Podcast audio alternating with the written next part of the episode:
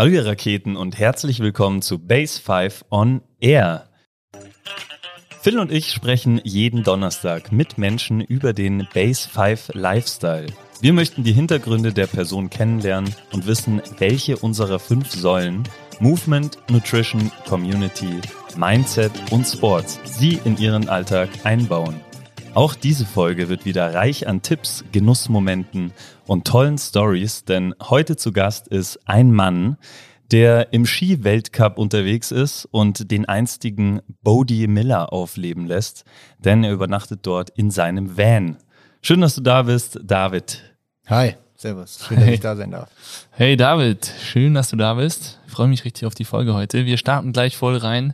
David, wie voll ist deine Energierakete jetzt in diesem Moment? Ähm, zwischen sieben und acht, würde ich sagen.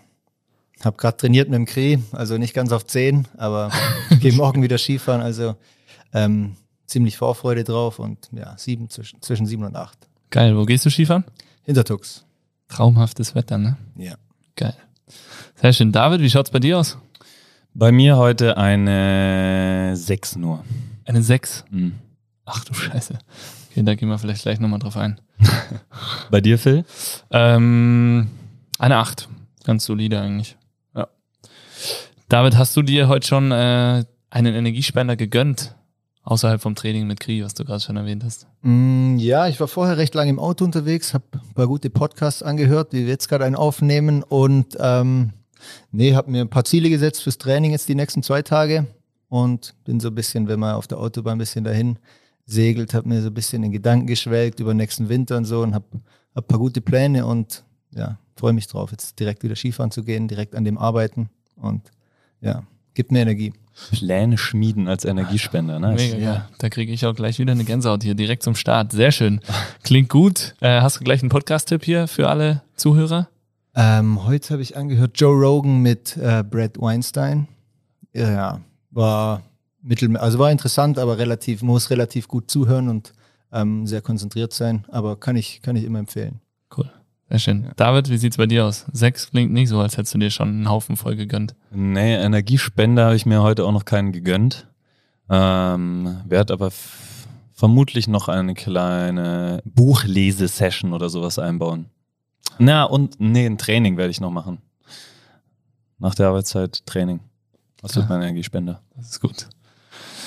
Du? Ähm, ja, wir haben heute die neuen Trainingsblöcke getestet. Das hat mich richtig geschlaucht, muss ich sagen, richtig intensiv. Also die Community kann sich schon freuen. Geile neue Trainingsblöcke starten in der kommenden Woche. Und ähm, dann ein Mittagessen mit der Family zu Hause auf der Terrasse. Auch ein absoluter Energiespender. Der Noah hat heute zum ersten Mal richtige Nahrung bekommen. Das war geil, ihm zuzuschauen. Karottenbrei Oh. Und wie hat er das gemanagt? Ja, genau so hat er geschaut. Ja. Oh.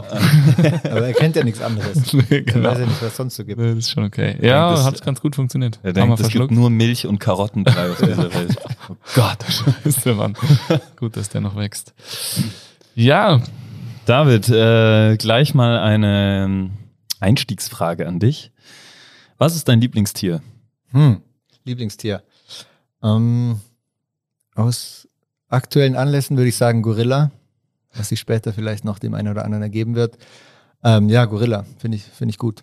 Gorilla, sehr geil. Mhm. Es äh, thront auch ein Gorilla auf deiner Brust. Genau. Was äh, sind die Eigenschaften eines Gorillas? Nenne fünf Stück. Fünf Stück. Ähm, ich würde anfangen offensichtlich mit der, mit der Power. Einfach Gorilla weiß jeder, Riesenmaschine. Ähm, der Chef im Dschungel, oder? Würde ich ja. mal sagen. Ähm, zweitens Familientier, finde ich cool. Ich habe letztens ein Video gesehen, wo der Gorilla irgendwo im, im Dschungel oder quasi auf Safari oder so, stellt sich mitten auf die Straße, blockiert den ganzen Verkehr, hinten marschiert die Familie durch und dann, dann, und dann geht's weiter. weiter, fand ich, fand ich gut. ähm, kann gut klettern auf den Bäumen. Klar, kennt man die Szenen, wenn er, wenn er richtig geil von Liane zu Liane schwingt. Sehr beeindruckend. Neidisch. Ähm, das wären drei, vier Bananen essen. ähm, Klassische ja. Eigenschaft. Bananenliebhaber. ähm, fünf. Fünf, ja, okay, ähm, auf der Brust trommeln. Finde ich, find ich auch richtig gut. das beeindruckt mich, ja. Hast du einen Gorilla schon in live gesehen? Ähm, gute Frage. Schon lange nicht mehr, wenn dann. Also früher bestimmt, wenn ich mal öfters im Zoo war, als Hm. kleines Kind noch, dann sicher mal, aber leider noch nie jetzt so in freier Wildbahn und war auch schon lange nicht mehr im Zoo. nice. Äh, würdest du die Eigenschaften, die du gerade dem Gorilla gegeben hast, auch auf dich ummünzen können? Also Ah. treffen die Eigenschaften eines Gorillas auch auf dich zu? Zum Teil, ich hoffe es mal, ja. Ich, äh, erstrebenswerte Eigenschaften auf jeden Fall. Zumindest mal die Kraft, Familientier. Natürlich finde ich Familie sehr wichtig. Ähm, was war es noch? Klettern. Klettern bin ich okay, sage ich mal. Bäume klettern. Nicht, nicht wie ein Gorilla, aber besser vielleicht wie der Durchschnittsmensch. Ähm, Bananen essen würde ich mich auch Durchschnitt, fände ich es auch nicht so erstrebenswert, noch mehr Bananen zu essen im Leben. Ähm, was hatte ich noch? Auf der Brust trommeln. Bist du ein Brusttrommler? Das kommt dann eher so beim, beim Skifahren. Ab und zu macht man es vor dem Start, so mit einer Hand ähm, mitten auf die Brust, so ein bisschen aggressiv werden. Das so würde ich jetzt so die Parallelen sehen, ja, zwischen mir und einem Gorilla. Also ist das äh, eine Routine von dir, wenn du am Start stehst, dass du dir auf die Brust trommelst? Hm, Routine würde ich nicht sagen, aber ab und zu macht man es einfach mal so. Wenn man, wenn man sich danach fühlt, wenn man gerade aggressiv ist, dann haut man sich noch zweimal auf die Brust und dann wird es noch besser. Alright. Schon ein Glanz in den Augen und äh, David fletscht leicht seine Zähne. Ich glaube, wir sind ready für diesen Podcast. Ja, Vollgas. David, jetzt erzähl unseren Zuhörern noch, wer du bist. Wer bist du? Was machst du? Mm, Ich bin David Ketterer, bin 28 Jahre alt und bin Skirennläufer, Slalom, Ski Alpin, also und bin für Deutschland im Europacup und im Weltcup unterwegs. Und trainiere hier an der Base 5, mache hier mein, mein Trockentraining mit dem Kri seit zweieinhalb Jahren, würde ich mal sagen, intensiv. Und ja, Sehr geil. Wie bist du damals zur Base gekommen? Ähm, ich hatte seit ähm, 2015, glaube ich, hat es angefangen bei mir mit Rückenproblemen im Skifahr vom, vom Skisport, was bei uns im Sport leider auch viele haben, ziemliche Volkskrankheit. Und ich kenne die Tammy, weil, die, also deine Frau quasi, war früher in Oberstdorf auf dem Skiinternat. Ich habe früher auch selber Ski gefahren. Und ähm, quasi daher haben wir uns noch so gekannt und dann ewig nicht mehr gesehen. Und dann hier mal, ähm, ich habe in Innsbruck gewohnt und habe sie mal beim Skifahren getroffen und hat sie gesagt, ja, komm mal vorbei. Und dann war ich zum Training hier und dann, wo es quasi meine Rückenprobleme wieder aufgeflammt sind, habe ich dann die auf den normalen Kanälen, die mir der Verband so geboten hat oder wo ich sonst so unterwegs war, ist so nicht wirklich was vorwärts gegangen. Und bin dann, habe ich eben hier im Herbst, wollte ich was Neues ausprobieren und habe gesagt, okay, jetzt gehe ich mal ab und zu hier Base 5 und habe dann angefangen mit dem Kri zu arbeiten in Personal Trainings und bin dann auch dabei geblieben aus Erfolgsgründen quasi oder weil mein Rücken halt einfach von nicht machbar zu einem Level wieder gekommen ist, wo ich dann einfach wieder trainieren konnte, wo ich wieder Rennen fahren konnte. Und es war natürlich super, ja. Cool. Und so kommst du auch immer wieder, wenn es passt, bei uns vorbei. Mhm. Ja, ich wohne jetzt nicht mehr in Innsbruck leider. Und eigentlich jedes Mal, wenn ich jetzt wie, wie heute bin ich auf, dem, auf der Durchreise nach Hintertux, wo ich morgen und übermorgen trainieren werde. Und jedes Mal, wenn ich irgendwo in der Nähe bin, versuche ich eigentlich, dass ich mit dem Kri das so abstimmen kann, dass ich direkt noch eine Einheit mache. Sehr geil. Wo wohnst du jetzt dann aktuell? Bei mir, bei meinen Eltern zu Hause wieder in Villingen-Schwenningen und ähm, macht, ja, im Winter sind wir eigentlich so viel unterwegs, dass man jetzt nicht unbedingt einen Ort hat, an dem man wohnt oder halt relativ selten zu Hause ist. Von dem her bin ich jetzt so über den Sommer entweder bei meiner Frau in Amerika, war ich jetzt zwei Monate oder jetzt wieder im Kinderzimmer daheim. Im Kinderzimmer daheim. Ja. Was Oder- heißt, äh, ganz kurz, was, was heißt, sind wir unterwegs? Also mit wem bist du dann unterwegs? Ja, die, wir so im, wir Skifahrer. Also jeder, der die Rennen fährt, ist halt von November bis März eigentlich ziemlich durchgehend unterwegs und vielleicht zwei, drei, vier, fünf Tage im Monat zu Hause. Cool. Und ähm, normalerweise macht man das Ganze ja komplett im Team, oder? Mhm. Also Trainings im Team, äh, Ja. Trockentraining im Team. Ja. Ähm, warum ist es bei dir nicht mehr so? Ähm, ich habe vor zwei Jahren einen relativ schlechten Winter gehabt oder ja, kamen ein paar Faktoren zusammen. Es war ähm, die Saison, wo dann im Januar, Februar Corona ausgebrochen ist. Das heißt, die Saison war relativ früh beendet und ich hatte noch keinerlei wirklich gute Ergebnisse und habe dann dadurch die Kriterien, wollte es nicht als Ausrede, aber es war ein schwieriger Winter für mich, habe die Kriterien nicht erreicht, um mich wieder für die Weltcup-Mannschaft in Deutschland zu qualifizieren und war dann eben im Frühjahr, war das dann so besprochen mit dem DSV, okay, ich bin nicht mehr dabei und wollte aber unbedingt weitermachen, weil ich halt einfach noch vom Bauchgefühl her, ich war einfach nicht, nicht fertig mit, mit Skifahren, habe noch nicht alles gezeigt, was ich drauf habe und hatte weiterhin noch ähm, viel Motivation und einfach Bock drauf, weiter Ski zu fahren.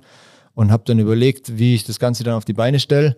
Und ich war dann auch schon 27 oder 26, das heißt, ähm, ja, relativ lang dabei, weiß so ungefähr, was ich brauche, was ich nicht brauche. Und ich habe auch damals in dem Jahr als von der, es ist nicht immer unbedingt 100% besser in einem Team zu sein. Also ich habe mich damals mit den Trainern auch nicht so hundertprozentig verstanden. Da gab es ja auch oftmals Dinge, die ich einfach anders gemacht hätte, wenn ich, wenn ich der eigene Chef gewesen wäre. Da habe ich gedacht, ja, das kommt mir eigentlich gerade recht, dann mache ich es halt einfach mal selber.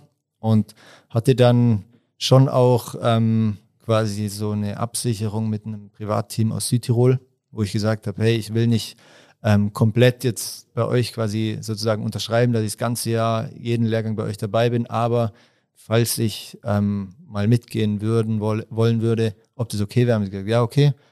Und ich hatte halt das, das Gefühl, ich kenne relativ viele Leute und wenn man alleine ist und dann kann man mal, weiß ich das, zum Beispiel Albert Popov hat mir viel ausgeholfen, habe ich gesagt, hey, wann gehst du Skifahren? Im August. Und dann hat er gesagt, ja, ich gehe dann und dann nach Sasfea. Ich gesagt, ja, wäre es ein Problem, wenn ich mittrainiere? Hat er gesagt, ja, nee, überhaupt kein Problem. Bist alleine, machst quasi nicht viel Aufwand und er trainiert auch alleine. Er hat auch lieber, wenn er jemand quasi einen Sparringspartner hat und einfach so ein bisschen zu zweit kann man sich ein bisschen pushen.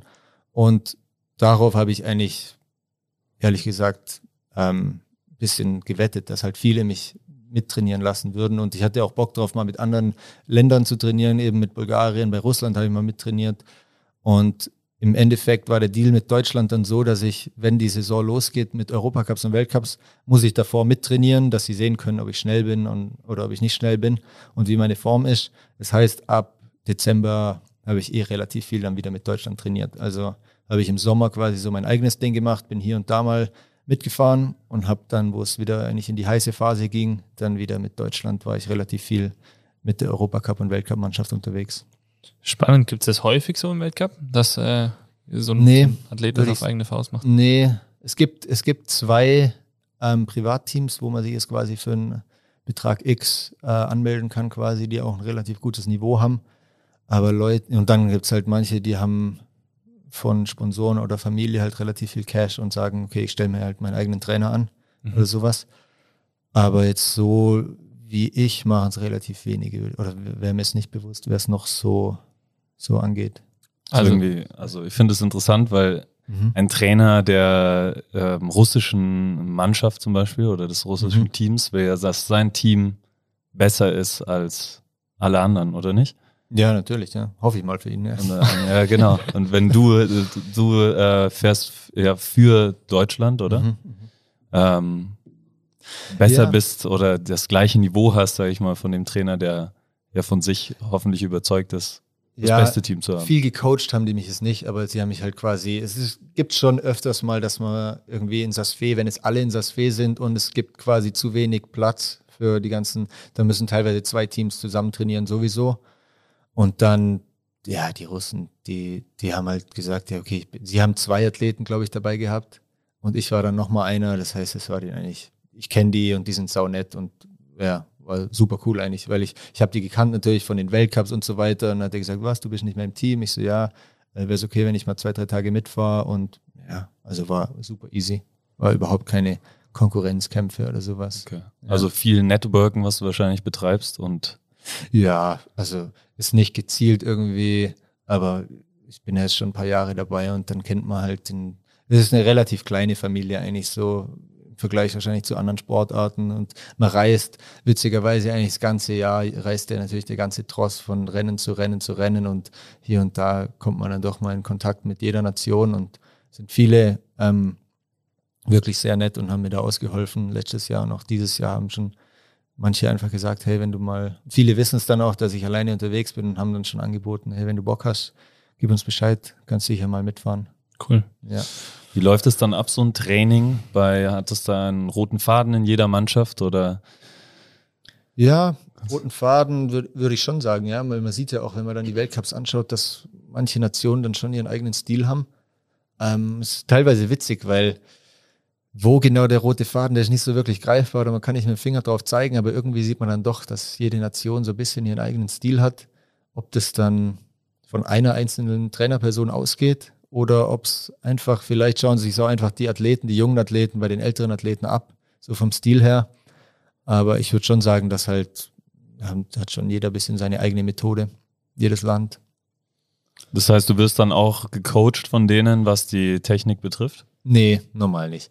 Ich habe, manche machen halt Video von mir mit und ähm, ich schaue das Video entweder selber an und analysiere es. Manchmal haben sie mich aber auch gecoacht und einfach so ein bisschen hier und da ähm, einen kleinen Tipp gegeben. Und es braucht auch nicht viel, ehrlich gesagt. Ich bin auch nicht der Typ, der nach jeder Fahrt ähm, zehn Minuten Feedback will, sondern ich weiß eigentlich meine zwei, drei großen Punkte, an denen ich arbeite. Und an denen arbeite ich dann auch von Juli bis März wieder. Und es ist nicht, dass da jede Fahrt sich irgendwas Neues ergibt. Und es wäre auch kontraproduktiv, wenn ich da jede Fahrt anfange, oh, jetzt muss ich meine linke Hand weiter nach oben machen, jetzt muss ich das machen, jetzt muss ich das machen, sondern da habe ich dann für mich ähm, einen roten Faden und weiß, an was ich arbeite. Und nach den Sachen schaue ich dann im, im Video. Und dann war es aber natürlich wieder sehr interessant, von einem anderen Nationaltrainer zu hören, der natürlich, viele haben da sehr, sehr viel Erfahrung, ein sehr gutes Auge, dann zu hören, was der so meint ob, ob der jetzt in eine ganz andere Richtung oder, oder das gleiche Problem vielleicht von einer anderen Richtung aus attackieren würde oder angehen würde. Und das war eigentlich auch sehr interessant, weil wenn man natürlich in Deutschland im Team ist, dann kriegt man immer auch von den gleichen Trainern immer das Feedback. Und wenn man mal mit vier, fünf verschiedenen Gruppen trainiert über den Sommer, dann hier und da kriegt man dann wieder Feedback und fängt an, über, über die Probleme aus einer anderen Richtung nachzudenken. Ist auch wieder ein schöner Eindruck, den so eine Sportart vermittelt, finde ich, weil es überhaupt nicht so diesen äh, Konkurrenzkampf äh, eigentlich mhm. wieder widerspiegelt. Ne? Ich meine, klar, im Rennen ist dann ist man dann schon Konkurrent, aber trotzdem supportet man sich irgendwie in einer gewissen Weise beim Training. Das ist ja schon richtig geil. Ist das im Team auch so, dass man sich, dass ihr euch, ich meine, wo du jetzt noch bei Deutschland warst, beziehungsweise jetzt auch bei den Lehrgängen irgendwie mitfährst vor der Saison, ähm, habt ihr dann guten Team Spirit und, und unterstützt ihr euch da auch? Ja, unter den Athleten auf jeden Fall. Also da gibt's eigentlich überhaupt keine jetzt Konkurrent. Also natürlich, wenn, wenn es die anderen mir um die Ohren fahren, dann bin ich angepisst. Also gar keine Frage. Aber, aber ich, wenn es meine Kumpels äh, gute Ergebnisse fahren, Linus zum Beispiel letztes Jahr ersten Weltcupsieg eingefahren, da waren wir alle komplett aus dem Häuschen und, und richtig happy für ihn und andersrum genau gleich. Also gerade und jeder weiß ja auch, vor allem die Athleten, mit denen man dann im Team ist, da weiß man, was der andere quasi, keine Ahnung, für, ein, für einen Leidensweg hat oder wenn es, dann kann man sich dann auch umso mehr freuen, wenn es dann bei den anderen auch funktioniert. Spannend, spannend, spannend. Das heißt, ähm, der Weg, das Ganze allein zu machen, war eigentlich äh, ergebnisbedingt, aber irgendwie dann auch so zu der Zeit für dich einfach, ja, ein ne, bisschen eine Fügung so. Ja, ich habe es mir auch, bevor ich bevor ich dann gewusst habe, dass ich aus der Mannschaft raus bin, habe ich mir schon mal sehr stark für mich selber überlegt, ob das Team der richtige, das richtige Umfeld ist für mich, um meine optimale Leistung abzuliefern, weil das Jahr natürlich einfach schlecht war und ähm, wie ich vorher gesagt habe, ist nicht für mich, für mich ist nicht hundertprozentig äh, sozusagen bewiesen, dass in der Mannschaft zu sein auf jeden Fall besser sein muss, als, als alleine unterwegs zu sein. Und ähm, ja, von dem her war es zu der Zeit eigentlich ähm, der richtige Schritt für mich, denke ich mal. Es gab natürlich dann auf der anderen Seite, das Positive war, ich konnte alles selber planen, konnte alles genauso machen, wie ich es wollte. Auf der anderen Seite waren es, andere Herausforderungen, die ich meistern musste mit finanzielle, weil der DSV natürlich für alles bezahlt hat. Ähm, das Finanzielle, dann habe ich die Ski angefangen selber zu richten wieder, was ich dann davor jahrelang natürlich einen Servicemann hatte. Ja. Was auch ähm, teilweise Vorteile hatte, teilweise Nachteile, weil ich habe mich natürlich viel mehr mit meinem Material beschäftigt und wusste ganz genau, was ich mache, wie ich es wie ich's haben will und, und, und so weiter. Aber musste natürlich erstmal die ganzen Feinheiten wieder lernen, was die, was die Serviceleute natürlich stehen ja am Beruf. Und ja, das war auch so ein Ding, wo ich natürlich dazugelernt habe letztes Jahr. Das heißt, du machst jetzt auch nach wie vor für die kommende Saison deine Ski komplett ja, selber? Ja. Krass, ist ja auch eine, also wie viel, wie lange brauchst du für ein Paar Ski? Ähm, es kommt drauf an, wenn es jetzt, je nachdem, wenn es richtig eisig ist, dann vielleicht eine halbe, dreiviertel Stunde für ein Rennski nimmt man sich dann schon mal vielleicht mal ein bisschen mehr Zeit, aber Ähm, es kommt ganz drauf an, wie, wie natürlich, wenn man es im Sommer in Sasfee ist und es sind überall Steine, dann kann es sein, dass man richtig lang braucht. Und andererseits, wenn es aggressiver Winterschnee ist, dann braucht man ehrlich gesagt gar, also sehr, sehr wenig Zeit. Okay. Mhm. Trotzdem Zeit, die dir natürlich woanders fehlt, die du dann vorher ja, im Team ja. hattest, ne? Ja. Krass, ja. Wie läuft das sonst so ganz alleine ab? Weil ich meine, klar, Training ist die eine Sache, denn dein, dein Trockentraining hast du ja auch schon vorab immer so ein bisschen selber. Du hast sehr, sehr viele Gedanken dir immer schon gemacht, hast auch Sachen hinterfragt im Training. Ähm, also das weiß ich noch in der Zeit, wo du, wo du hier nur zum Trainieren in die Base gekommen bist, vor, vor den Sessions mit Kri. War immer super spannend, weil du einfach gesagt hast, so ja, ich habe jetzt das probiert und das macht so für mich irgendwie mehr Sinn. Und also du hast das von Anfang an eigentlich schon immer sehr hinterfragt, was mhm, so ja. mit deinem Körper passiert, was ich schon immer sehr, sehr spannend fand. Aber es sind ja auch andere Sachen noch. Das Schneetraining, das hast du jetzt schon kurz geschildert, wie das laufen kann. Ähm, aber im Team werden ja wahrscheinlich Hotels auch gebucht von einem Teammanager oder sowas. Das werden mhm. die Fahrer kaum selber machen, oder? Mhm. Ähm, das heißt, du musst dich jetzt um Schlafmöglichkeiten, Essens besorgen und so weiter auch selber kümmern. Ja, ja. Ich habe ja ähm, im ein Jahr bevor ich quasi dann angefangen habe, selbstständig meine Vorbereitung zu machen, ähm, zufällig, oder was ist zufälligerweise, aber nicht mit dem Hintergrund, dass ich es dann ein Jahr später brauchen werde, mir einen Camper gekauft oder ein, ein quasi VW Crafter, gleiche Größe wie der Sprinter, quasi gekauft und selber umgebaut. So als, als Spaßprojekt quasi. Und dann ja, das Jahr später habe ich dann gewusst, dass ich mich selber vorbereiten muss oder mhm. will. Und habe dann gedacht, ja, im Sommer kann ich dann auch gerade ähm, mir die Kohle sparen, ins Asfee, ins Hotel zu legen, sondern penne halt in der Karre. Mhm. Und habe es dann noch bisschen so angepasst, dass ich halt hinten kriege ich, glaube ich, elf Paar Ski rein, was auf jeden Fall reicht jetzt für mich. Und habe meinen Skitisch hinten drin, habe vorne kann ich selber kochen. Und ähm, ja, war, war schon witzig, hat Spaß gemacht auf jeden Fall. Aber habe es dann auch nur gemacht, bis, glaube ich, das letzte Mal, wo ich letztes Jahr drin gepennt habe, war vielleicht 1. Dezember oder sowas, wo es dann richtig kalt wurde. Da habe ich dann schon gesagt, jetzt gehe ich wieder ins Hotel, weil ich will auch nicht äh, quasi meine Leistung da irgendwie beeinträchtigen, nur dass ich dann nochmal 70 Euro gespart habe, sondern dann ist schon der Fokus natürlich wieder auf die perfekte Performance. Aber ja, es kommen dann definitiv so Sachen dazu, wie das ganze Training ausmachen, wann, wo, mit wem, wo schlafe ich, wo esse ich, ähm, mit der Skifirma, viel Kontakt mit Atomic und welche Skimodelle will ich ausprobieren, was gebe ich zurück, wann gehe ich die Ski schleifen, wann gibt es neue Skischuhe, also gibt, aber Krass. für mich, ähm, ich finde es eigentlich, ich habe mich schon dran gewöhnt über die letzten zwei Jahre, macht es auch Spaß und ich mache es lieber selber, bevor es jemand für mich macht, der es nicht gut macht. Weil es gab es dann auch teilweise, dass die Serviceleute halt ähm, ihren Beruf schon ein paar Jahrzehnte gemacht haben und dann nicht mehr so leidenschaftlich dabei waren, wie sie eigentlich dabei sein sollten. Mhm. Und ja, wie gesagt, wenn ich selber mache, dann bin ich selber der Chef und wenn es gut läuft, sehr gut und wenn es schlecht läuft, kann ich mir wenigstens selber auf die Finger hauen. Ja. Und ja, volle Verantwortung für mich selber. Sehr interessant und macht spannend.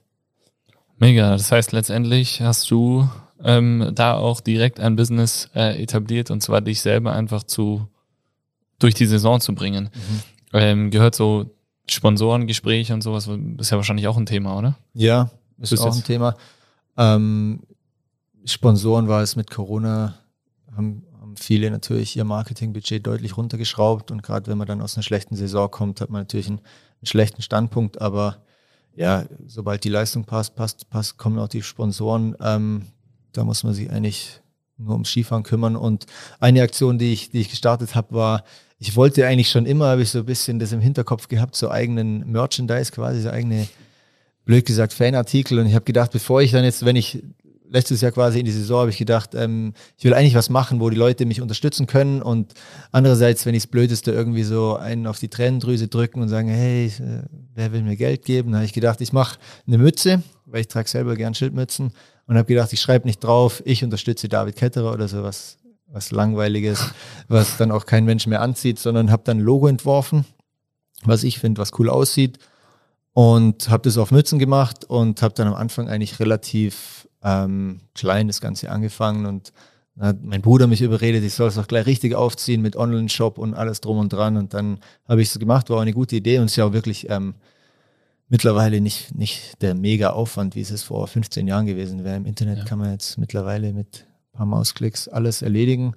Und ähm, das war auf jeden Fall was, was mich ähm, super gefreut hat, wie viele Leute mich da unterstützt haben und, und da quasi ein Pulli oder eine Mütze oder ein T-Shirt gekauft haben, wo dann der ganze, der ganze Gewinn geht wieder direkt in meine Saison rein.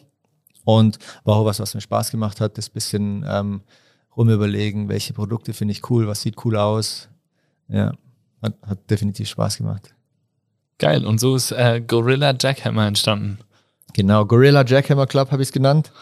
Und ähm, Club, also Gorilla Jackhammer Club ist quasi der Club an Leuten, die mich unterstützt auf meinem Ziel, mich jetzt im kommenden Winter für die Olympischen Winterspiele zu qualifizieren. Und ja, Gorilla Jackhammer war quasi, ich wollte, wie ich gesagt habe, ich fände es ultra langweilig, wenn ich es draufgeschrieben hätte, ich unterstütze David Kettert. Und habe ich gedacht, ich, ich will irgendwas, eine, eine powerful, äh, quasi eine kraftvolle Message. Und die muss nicht mal viel Sinn ergeben und ähm, einfach so ein bisschen auch den Effekt nutzen, dass Leute so das lesen und sich denken, hä, das verstehe ich nicht, was ergibt keinen Sinn und dann bleibt es ein bisschen besser kleben im, im Kopf mhm. bei den meisten. Und ähm, ja, mir gefällt's und das Logo sieht cool aus und ähm, habe auch viel gutes Feedback bekommen bis jetzt. Ja, das glaube ich. Das heißt, äh, Logo komplett selber entwickelt. Mhm. Also Leute, er sitzt uns hier mit einem Shirt gegenüber. Der David hat es ja eben schon gesagt, der Gorilla prangt von seiner Brust, auf die er so gerne draufhaut ähm, und auf der Cap. Also schaut da auf jeden Fall mal vorbei. Wir verlinken euch das natürlich in den Show Notes und supportet den David über diesen Weg. Sehr geil. ähm, welches Ziel abhängig oder zusätzlich zur zum Führen durch die Saison oder zum Supporten durch die Saison ähm, hast du mit mit der kleinen Brand, die sich da jetzt mittlerweile schon etabliert hat? Also was verfolgst du genau? Ja, anfangs war es eigentlich nur das, dass ich gesagt habe, ich will ein bisschen das anfangen, dass Leute mich unterstützen können. Ich, ich finde es äh, teilweise ein bisschen komisch, wenn da Leute einfach direkt nach Geld fragen. Ist also ja. ziemlich seltsam oder seltsam, ja. Und äh, ist einfach einfacher, wenn man, wenn man den Leuten auch was im, im, im Gegenzug bieten kann. Und ich finde, cooles Produkt und die meisten Leute ziehen es dann auch teilweise an, sehe ich, wenn es mich nicht sehen oder einfach, weil sie es, weil sie es gut finden oder bequem finden. Und das war am Anfang der Gedanke. Und jetzt, da es eigentlich relativ okay läuft, habe ich mir gedacht, ja, ich mache es einfach mal weiter und schaue noch nach ein paar anderen Produkten und, und versuche noch ein bisschen ähm, einfach öfters mal ein paar coole Bilder zu posten. Habe jetzt einen eigenen Account dafür gemacht. Und ähm, ich habe jetzt keine extrem formulierten Ziele, aber ich werde auf jeden Fall mal einfach das weitermachen, was mir einfällt und bin von allen Seiten auf kreative Ideen ähm, aufgeschlossen. Und ja, ich, ich denke, es ist ja, wie gesagt, vorher mit Internet, mit Shopify und so weiter, mit relativ wenig Aufwand ähm, was, was zu machen. Und wenn man da coole Produkte hat und ein gutes Logo, glaube ich, ja, schauen wir mal, wohin das Ganze geht. Also das funktioniert bis jetzt, oder? Dass du dir die Saison so mit finanzieren kannst? Nee, ich bin, ich bin noch bei der Bundeswehr. Also das war, das ist noch meine größte Einnahmequelle, würde ich sagen. In Deutschland fun funktionierte das Sportfördersystem so, dass wenn man Platz hat in der Nationalmannschaft, den ich weiterhin habe, den hat mir der DSV gelassen. Sie haben quasi gesagt, ich bin nicht mehr in der Lehrgangsgruppe, nicht mehr im Team dabei, aber ich behalte meinen Kaderstatus, dass ich bei der Bundeswehr in der Sportförderung bleibe. Das heißt, ich habe dort ähm, ein Monatsgehalt von einem normalen Soldaten quasi. Und das ist auf jeden Fall das, wo ich mir den Hauptteil von meiner Saison finanziere. Und auch, muss ich auch sagen, sehr dankbar dafür. Das ist ein super System in Deutschland, was andererseits wäre es für mich wahrscheinlich nicht möglich, außer durch den heutigen Podcast würden jetzt äh, zehntausende Bestellungen reinkommen, dann, dann wird es vielleicht gehen. Aber nee, da muss ich schon deutlich sagen, da haben wir in Deutschland ein super System, was da die Bundeswehr oder die, die Politik irgendwann mal ins Leben gerufen hat, was mir und auch ich treffe dann immer wieder, wenn man bei der Bundeswehr ist, die ganzen anderen Sportarten, Leichtathletik und so weiter. Die ganzen Sportarten quasi, was nicht wie Fußball, äh, wo die Millionen fließen, sondern wo halt sonst relativ schwer ist mit Sponsoren und so weiter, haben wir dort halt einfach ein System, wo, wo der Sportler ein bisschen eine Absicherung hat und ein bisschen was, wo er sich dann quasi auch mal selber durchkämpfen kann. Also Leute, ihr habt's gehört, äh, kauft gleich noch ein T-Shirt für eure Oma und und die Geschwister und alle mit. genau. Gibt es irgendwie so eine Jackhammer Club Seite, wo man dann, äh, wir können dich taggen dann, oder? Instagram? Geil. Ja, Gorilla Jackhammer Club. Gorilla Jackhammer Club. Und GorillaJackhammerClub.com. Und wird alles gerepostet, oder? Ja, klar. Geil. Sehr schön. Ich kaufe direkt nachher ein. Einmal alles. Geil. Sehr schön. Ähm, auf deiner Website oder auf der Gorilla Jackhammer Club Website habe ich gesehen, ähm, da steht nicht nur Support, dich um die, durch die Saison zu unterstützen, sondern da steht auch das große Ziel, Olympia Mhm. vielleicht zu ermöglichen. Ja. Ähm, Olympia steht ja relativ nah bevor. Mhm. Ähm, wie schaut's aus? Ja, ähm, die Kriterien für Deutschland für die Qualifikation sind zweimal Top 15 oder einmal Top 8. Also die Latte liegt recht hoch, aber ich finde es ein würdiges Ziel und ähm, ich traue es mir zu, sportlich gesehen und ich weiß eigentlich, welche Stellschrauben ich zu bewältigen habe oder an, an welchen ich drehen muss, dass ich das, das Ziel erreiche. Und ja, es wird interessant. Wer weiß, man, man kann nie Garantien geben über was, was passieren wird in den Rennen, aber ähm, ich gehe positiv rein und ich, ich weiß, was ich drauf habe. Ich, ich weiß auch, dass viele Sachen zusammenpassen müssen, wie körperlich, mental, Material, bisschen Glück dazu. Dann kann es sehr weit nach vorne gehen und auf der anderen Seite, wenn, wenn ein paar Sachen nicht passen, weiß ich selber auch, dass einfach nichts gehen kann. Und ja, ich versuche mich auf die Dinge zu konzentrieren. Ich weiß, was ich drauf habe und ich weiß, an was ich arbeiten muss, dass ich das Ziel schaffen kann. Und dann heißt ab Mitte Dezember geht es dann los mit den Weltcups. Und dann heißt es einfach alles geben, alles reinhauen, was man hat und dann schauen, was, ob es reicht oder was rauskommt dabei. Worauf, worauf schaust du genau? Also was sind, wie beeinflusst du die Komponenten, die du jetzt gerade genannt hast? Also körperlich ist für mich auf jeden Fall ähm, körperlich so stark zu sein oder stark oder fit, dass mein Rücken das ganze Pensum mitmacht. Das heißt, dass ich genug trainieren kann und vor allem, dass ich schmerzfrei trainieren kann. Für mich, ich habe oft den Fehler gemacht, mit Schmerzen Ski zu fahren und dann will man unterbewusst nicht wirklich dahin, wo es, wo die Post abgeht und wo der, wo der kurze Druck quasi im Slalom liegt. Und dann fährt man schlecht einfach und quält sich so durch und und ähm, das heißt, ich habe mir die Regel gesetzt, ich fahre nur, wenn ich wenn ich Vollgas fahren kann und wenn wenn der Rücken äh, nicht wehtut. Das ist körperlich auf jeden Fall mal der Hauptbestandteil. Und dann, sobald der Rücken fit ist, das ist Punkt eins und dann kann man natürlich immer mehr, mehr Power geht immer. Also wenn man in den letzten zehn Toren nochmal mehr Dampf hat, dann fährt man schneller. Das ist so dann, wenn der Rücken passt, dann arbeitet man einfach noch drauf, mehr, mehr Punch zu haben. Ähm, Material war für mich letztes Jahr, habe ich in manchen Rennen, wie ich vorher erklärt habe, ich, ich richte die Ski selber und war für mich manchmal schwer zu lesen, wie ich es die Ski herrichten soll. Also ob in, in einem Rennen war der Ski dann zu scharf und mache ich mir das Leben sehr, sehr schwer, wenn, wenn, wenn der Ski zu, zu aggressiv abgestimmt ist, war es für mich sehr schwer letztes Jahr dann in, de, in dem einen Rennen oder in dem einen Weltcup macht man ständig Fehler und verhängt die ganze Zeit an der Kante. Also sehr schwer, da noch eine gute Leistung abzuliefern. In einem anderen Rennen war, hatte ich zu wenig Kante drauf, hatte also keinen Grip. Und das ist natürlich für mich auf der Materialseite ähm, da dazu zu lernen, dass ab dem ersten Tor, also im Rennen, muss halt der Ski perfekt passen oder zumindest so gut passen, dass er mir eine, eine Top-Leistung ähm, erlaubt. Und ja, im Training ist halt einfacher, weil da habe ich die erste Fahrt und dann schaue ich, wie, keine Ahnung, ist zu scharf oder zu wenig scharf und dann nehme ich einen anderen Ski oder mache nochmal was an der Kante und im Rennen muss es halt einfach passen und da muss ich noch, oder habe ich auf jeden Fall viel dazugelernt letztes Jahr dann bei der Besichtigung zu sehen oder wenn ich dann am Fernsehen bei den anderen Jungs zuschaue oder wenn man vielleicht einen Tag davor noch trainieren kann, da zu sehen und dann die richtige Entscheidung zu treffen, wie ich mein Material abstimme für das Rennen. Das ist materialtechnisch ähm, für mich der größte Punkt. Und mental ist dann einfach ähm, am Tag X, wenn das Rennen ist, meine 100% abzuliefern. Weil gerade im Weltcup sieht man, wie, wie eng das zurzeit ist im Slalom, dass halt sehr viele, eigentlich alle 60, 70 Jungs, die am Start sind, haben das Zeug dazu, vorne reinzufahren. Top 30 oder sogar Top 15. Und das heißt, wenn jemand 100% abliefert, dann ist er vorne dabei. Und wenn es schon nur noch 98% sind, dann kann schon sein, dass man 40. ist. Und das bringt halt bei uns überhaupt nichts. Das heißt, ähm, ja, man kann im Training machen, was man will, man kann das ganze Jahr lang machen, was man will. Wenn man im Rennen seine Leistung nicht abliefert, dann geht man mit leeren Händen nach Hause. Und auf der anderen Seite natürlich auch, wenn es im Rennen oder im Training mal scheiße läuft oder so, ist eigentlich egal, solange es im Rennen passt, optimal. Ja. Und, und das ist auf jeden Fall gerade oben, wenn die Luft dünn wird und ähm, die Unterschiede zwischen den ganzen Jungs sehr, sehr klein werden, kommt es immer mehr aufs Mentale an. Und wer dann im Kopf auch frei genug ist, da im Rennen voll draufzusteigen, alles zu riskieren und dann, ähm, ja, jeder seines Glückes Schmied.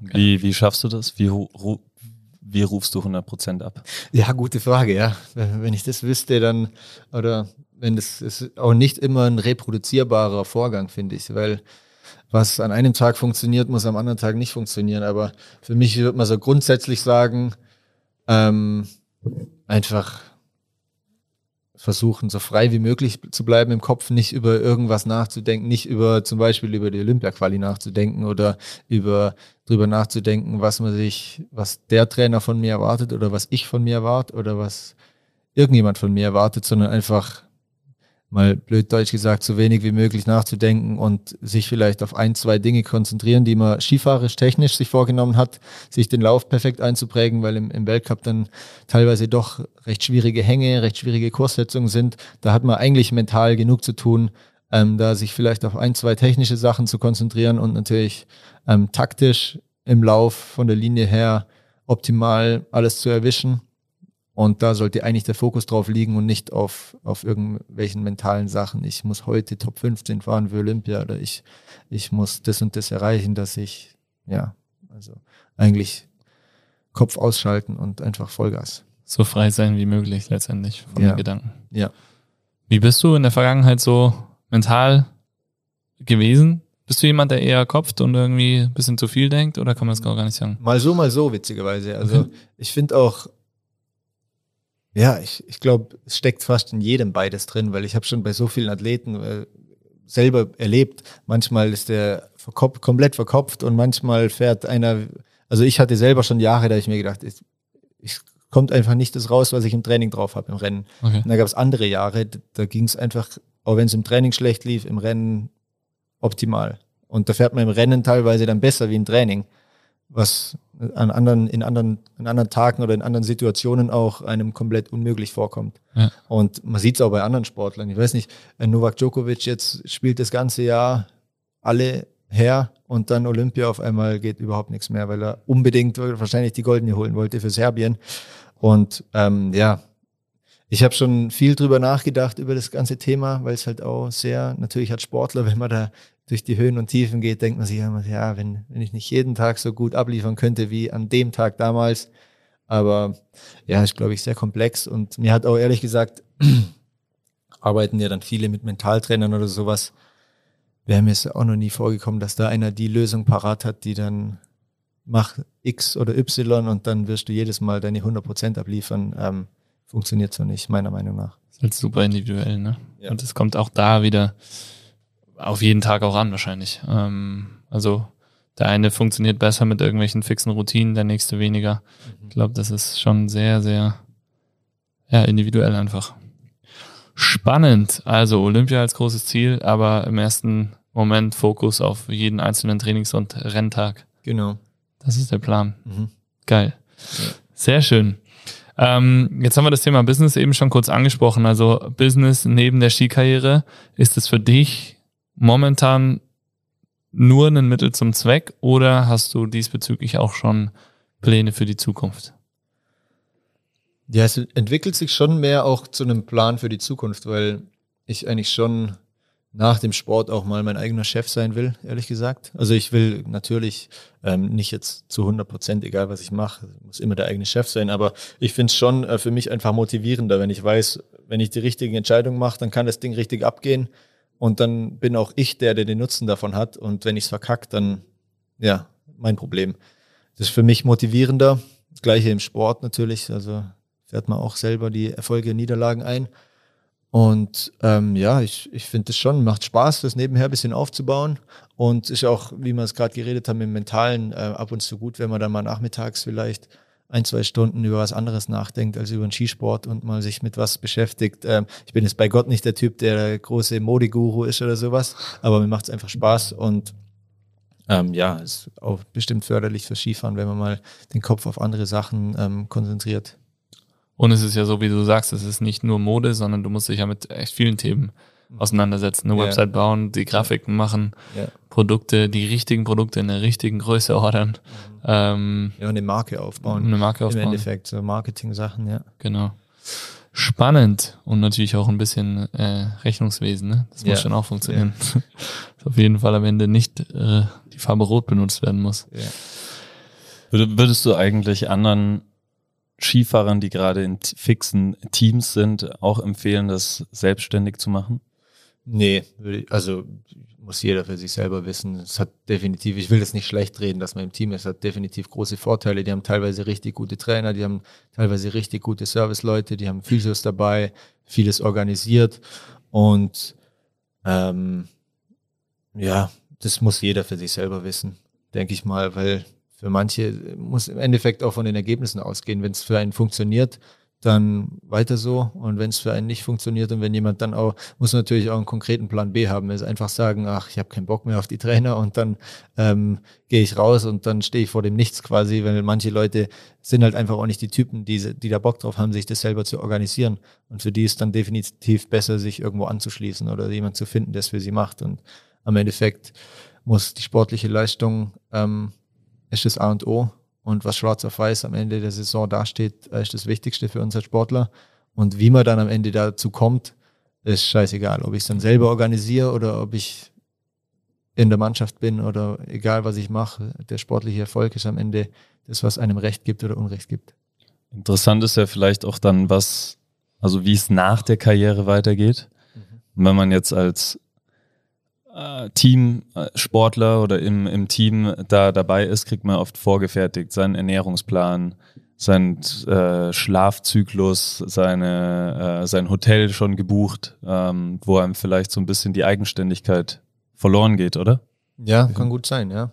Und so nicht ganz so einfach die, die Ausbildung, also ein Studium oder sowas während dem Skifahren weiterzumachen. Also muss man schon sich bewusst sein, dass danach also sehr wenige verdienen genug Geld, dass sie danach gar nichts mehr machen müssen und selbst die, die danach nichts mehr machen müssen, machen normalerweise wollen noch was weitermachen, weil kann ich auch nicht mit 35 hinsetzen und sagen, jetzt bin ich Rentner, das ist auch relativ langweilig. Das heißt, ja, also kann man bestimmt auch ein paar Sachen lernen, die man danach noch brauchen kann. Also in dem Fall würdest du sagen, du stehst so ein bisschen eigenständiger da oder dass dir das hilft jetzt für deine Zeit nach ja, deiner Karriere? Kann, kann gut sein, ja. Weiß es nicht jeder Mensch bisschen anders natürlich. Und ich habe noch zwei Jahre Studium vor mir, was ich unbedingt noch fertig machen will nach, dem, nach der Karriere. Das hab, ist jetzt on hold oder was? Ja, okay. das ist on hold. Ich habe in Amerika damals zwei mhm. Jahre, 2016, 17, 18, also zwei Winter, ähm, war ich in Colorado an der Uni, habe dort mit einem Stipendium ähm, studiert, war, bin dort für die Uni Ski gefahren und habe nebenher Physik studiert und habe es dann auch eigentlich mit dem Plan zurückgekommen, das während dem Skifahren weiterzumachen, aber war dann einfach, ähm, ehrlich gesagt, nicht, nicht so ultimativ sinnvoll, das so zu machen, weil dann hätte ich vielleicht einen Kurs pro Semester weitergemacht und ja, war es einfach für mich auch, ich, ich habe relativ viel Spaß gehabt beim Studieren und wollte dann auch nicht das irgendwie so als Pflicht nebenher immer auf letzten Drücker während dem Skifahren noch das hermachen und freue mich ja nicht drauf, dass sobald ich mit dem Skifahren fertig bin, würde ich mich dann wahrscheinlich erstmal zwei Jahre voll ins Studium stürzen und das dann fertig machen. Und ja, wer weiß, was nebenher dann nur noch für andere Projekte. Während dem Studium hat man dann auch noch ein bisschen Zeit, andere Dinge noch nebenher zu machen. Und ja, wird mir schon was einfallen. Geil. Ich freue ich mich, ob das überhaupt geht, äh, es nicht auf den letzten Drücker zu machen. Also, ja, das stimmt. Ja. Ich kenne es nicht anders. Ja. Also egal wie viel Zeit. Ja. genau. Sehr geil, David. Wir haben ja, äh, gerade gibt es ein relativ ähm, prominentes Beispiel. Joshua Kimmich vom FC Bayern hat sich ja von seinem Berater getrennt und seine Verhandlungen selber geführt. Ich glaube, die Ausgangssituation ist ein bisschen andere. Er steht relativ gut da. Mhm. Leistungstechnisch lief's. Äh, Bayern wollte ihn natürlich sowieso sofort halten. Dementsprechend vielleicht der Weg zu sagen, ey, ich mache das jetzt alleine und drück meinem Berater nicht noch Kohle ab, mag für den einen oder anderen auch als, als äh, sehr logisch klingen. Ähm, Im Großen und Ganzen ist aber, glaube ich, im Fußballbereich ja schon, dass der Sportler an sich relativ viel Verantwortung auf seinen Berater um, ummünzt und ähm, ja, dementsprechend steigen die eh alle gut genug aus. Jetzt hast du ja dich letztendlich auch dazu entschieden, ähm, dich von gewissen Abhängigkeiten zu trennen. Ähm, bist happy damit, hat zumindest so geklungen jetzt die letzten zwei Jahre, das alles so selber zu machen, lernst dadurch extrem viel. Ähm, hast du fünf Tipps für junge Sportler, ähm, die vielleicht auch mal ganz groß werden wollen, im Skiweltcup-Zirkus unterwegs sein wollen, wie man sich von so Abhängigkeiten frei machen kann. Und das soll jetzt gar nicht sein, du sollst jetzt nicht irgendwie einen jungen Sportler dazu motivieren, sein Team zu verlassen mhm. und alles auf eigene Faust zu machen, sondern gibt es irgendwas, was du jungen Sportlern rätst in ihrer aktiven Zeit, auch im Team, mit dem sie sich selber auseinandersetzen sollten, um einfach da ja. Ja, ich ich würde schon so im, Nach im, im Rückblick auch auf meine jüngeren Jahre ähm, empfehlen, einfach versuchen, bei allen Komponenten genug mitzudenken, dass man halt mitreden kann auf einem guten Level. Also ich, ich will mit meinem Trainer nicht, dass der mir erklärt, wie ich Skifahren soll oder dass der Fußballtrainer mir erklärt, wie ich Fußball spielen soll, sondern dass ich mit dem Dialog führen kann. Ich denke das und das und dein Punkt geht so rum. Das heißt, dass es auf einem, auf einem Level ähm, der Dialog stattfindet. Mhm. Das finde ich schon sehr wichtig, dass, dass ähm, würde ich sagen, ist auch ein, eine gute Voraussetzung für langfristigen Erfolg, dass ich alles verstehe, was, was funktioniert und warum bin ich gerade gut oder warum bin ich gerade schlecht und wo müssen die nächsten Schritte sein, dass ja. ich noch besser werde. Also ein, im Endeffekt Selbstverantwortung und, und das Auseinandersetzen im Detail mit allen Komponenten, die für meinen Erfolg verantwortlich sind. Mhm. Und ähm, was ich meine zu beobachten, ist schon, dass im Umfeld, äh, das Umfeld langfristig auch einen großen Ausschlag, einen großen, großer ausschlaggebender Faktor ist auf den Erfolg. Das heißt, wenn ich immer, ist wie beim, ich kenne ich kenn mich im Fußball leider nicht so gut aus, aber jetzt im Skisport sieht man schon, dass Leute, die über Jahre hinweg vielleicht einen Elternteil dabei haben oder einen Trainer haben, den, mit dem sie ständig unterwegs sind und der immer dabei ist und der immer Ansprechpartner ist, glaube ich schon, dass das einen positiven, wenn es die richtige Person ist, dass es schon ein positiver Faktor sein kann. Was es natürlich, ja, habe ich es mal so beobachtet, was es nicht heißen, ist natürlich schwer, auch finanziell oder zeitlich für, für die meisten, dass, dass man da einen, schon wenn man 13 ist oder sowas, ein Elternteil ständig dabei zu haben, ist natürlich, ähm, sehr schwierig, das organisatorisch hinzubekommen. Aber ich glaube, dass es, wenn es im guten Rahmen stattfindet, natürlich schon ein großer Vorteil sein kann. Kontinuität auf jeden Fall auch. Ja. Ne? Und, und das, ja, dass einer, der weiß, um was es geht, immer ein Auge drauf hat. Auch wenn ich jetzt irgendwo 13, 14, 15-jährige Skifahrer sehe, dann sieht man halt jetzt jemand wie mir, der jetzt relativ viel Erfahrung hat, sage ich es mal, relativ einfach zu sehen, wo da der nächste Schritt hingehen muss, sei es Material oder sei es körperlich oder sei es von der Skitechnik. Und wir haben halt leider das Problem, dass viele Trainer gerade im unteren Bereich das halt auch nebenher machen oder vielleicht ähm, von der Skitechnik auch. Natürlich sehen die Weltcup-Trainer sehen andere oder sehen die Fehlerbilder deutlicher oder, oder besser, wie jetzt jemand, der das Freitagnachmittag noch als Ehrenamt noch die Kinder trainiert. Ja. Und da gibt's natürlich schon einen riesen Vorteil, wenn man jemand mit, mit einem richtig guten Auge oder jemand, der sich richtig gut auskennt, auch schon in den jungen Jahren dabei hat, kann man natürlich sich deutlich, deutlich schneller entwickeln. Mhm. Also ich habe jetzt natürlich keinen perfekten Lösungsvorschlag äh, da für die, für die breite Masse, weil es natürlich ähm, sehr schwer ist, jemand zu finden, der, der verfügbar ist ähm, und, und das Ganze machen will. Das wären, glaube ich, zwei Punkte. Als drittes, ähm, man sieht es in jeder Sportart immer wieder, man kann, man kann niemand abschreiben. Ich habe im Skisport so oft Leute gesehen, wo viele gesagt haben, der hat nicht genug Talent, der hat das nicht, der hat das nicht. Wenn, wenn man immer an sich glaubt und immer weitermacht, wie Olli Kahn gesagt hat, weiter, immer weiter. Nie aufgeben ist wirklich unfassbar, was, was manche Leute erreichen, obwohl sie eigentlich kein Talent haben, was manche Leute oder was ihnen unterstellt wird, kein Talent zu haben.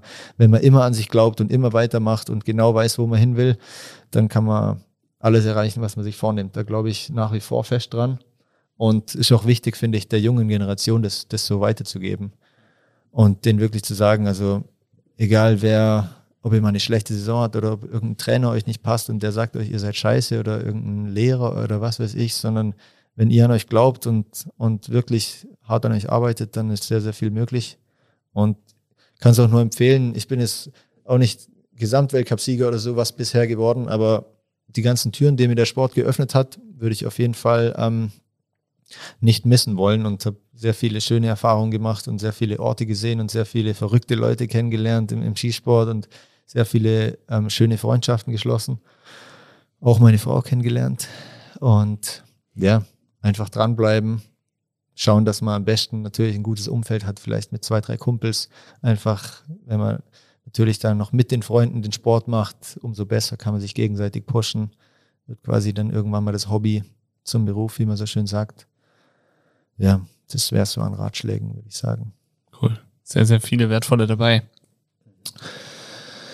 Vielen Dank, David, für das nette Gespräch. Ich glaube, da war wieder sehr, sehr viel zum Mitnehmen dabei. Ich sag Äh, danke. Vor allem auch für alle Zuhörer. Wir hauen die Jackhammer-Seite direkt Ja, rein. Danke für die Unterstützung. Einfach bestellen. Ja. Und dann bringen wir dich zu Olympia hoffentlich. Alle Ja. gemeinsam im Kollektiv. Sehr schön. Wenn du noch irgendwelche Punkte hast, die du hier gerne loswerden willst, dann Nee, alles gut. raus. Ja, vielen Dank für eure Unterstützung auch. Auf jeden Fall für mich sehr wertvoller Bestandteil für mein, meine Gesundheit und für meine Fitness, dass ich hier immer vorbeischauen kann. Physio, Training im Krie für mich wirklich sehr wertvoll. Und ja, ich meine, ihr seht selber, der Laden brummt bei euch und jetzt mittlerweile auch schon die Topstars hier zum Training. Und ja, ich kann es nur empfehlen. Mein Rücken freut sich jedes Mal, wenn ich hier wieder einroll. Und nee, ich freue mich auf die Saison. Vielen Dank fürs Gespräch und ich werde alles geben diesen Winter. Vielen, vielen Dank, David. Dankeschön. Wir beenden das Ganze wie immer mit einem lauten Schrei. Das heißt jetzt, egal wo ihr seid, äh, auch du, David, jetzt Faust nach vorne. Und Phil und ich schreiben Bass, ihr schreit Five. Fäuste fliegen in die Luft. 3, 2, 1. Space! Five! You!